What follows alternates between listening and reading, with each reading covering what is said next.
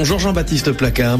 Bonjour Julien coquel On reparle avec vous de la Cannes qui commence aujourd'hui à plusieurs reprises ces dernières semaines. L'actualité nous a offert l'occasion d'évoquer ici les nombreux intérêts que présente le football pour la vie politique, économique, culturelle et sociale en Afrique. Pour autant, les Africains ne sont pas tous mobilisés de la même façon autour de ce grand rendez-vous sportif qui rassemble près de la moitié des nations. En quoi donc la Cannes demeure-t-elle malgré tout une grande célébration continentale? Tous les Africains n'affichent pas la même ferveur pour le ballon rond, mais sur ce continent, cette discipline mobilise à coup sûr davantage d'adeptes et de pratiquants que toutes les autres. Mieux que toutes, elle mérite le qualificatif de sport d'équipe, puisque dans chaque camp, ils sont 11 titulaires, conscients de l'impérieuse nécessité d'une cohésion sans faille pour prétendre gagner. Chacune des 24 sélections nationales présentes dans cette phase finale est portée par des millions de supporters dont certains feront le déplacement en Côte d'Ivoire. La Cannes mobilise davantage que tout autre événement sur ce continent et qu'il aime ou pas le ballon rond, qu'il vive ou pas dans son pays, chaque Africain se sent concerné à des degrés divers. C'est d'ailleurs souvent un des rares moments de bonheur simple et de réelle communion au sein de nombreux peuples.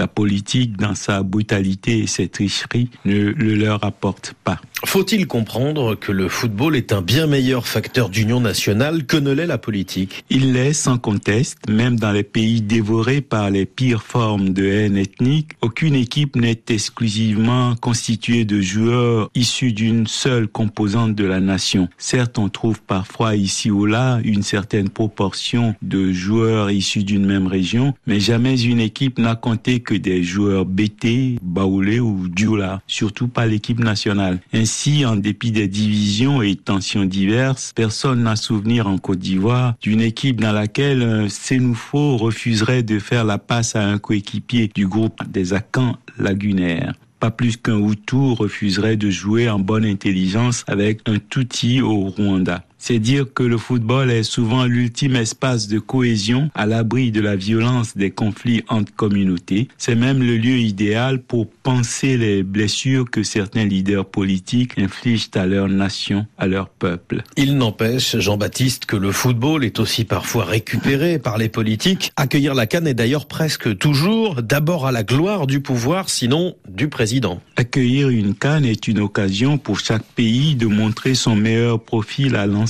du continent qui vous en voudrait de faire aimer votre pays au reste du continent. L'Afrique ayant pour le moment échoué à faire son unité, la Cannes demeure pour certaines nationalités la seule opportunité pour visiter tel pays hôte sans trop de tracasseries administratives. Il est essentiel que les Africains découvrent et visitent la cinquantaine d'autres États qui constituent ce continent. Ainsi, certains pourraient comprendre que leur bantoustan n'est pas nécessairement le meilleur et qu'ils ne sont pas seuls au monde. Découvrir la Côte d'Ivoire peut en l'occurrence aider certains à apprécier à quel point certains pays avancent tandis que d'autres stagnent.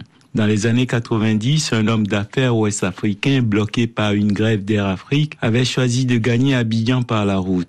Découvrant la capitale économique ivoirienne, son chauffeur ne cessait de lui répéter Patron, mais le général nous trompe là-bas au pays. Il nous trompe. Les Africains se doivent de sortir de chez eux pour découvrir le reste du continent pour sa beauté et apprécier le chemin parcouru par les autres peuples. Les Africains ne voyagent hélas pas suffisamment en Afrique et pour des supporters ordinaires de leur sélection nationale, la Cannes est peut-être l'unique occasion de constater de visu quelques-unes des réalités multiples de cette vaste Afrique. Une invitation au voyage à l'occasion de cette Cannes. Jean-Baptiste Placard, merci beaucoup.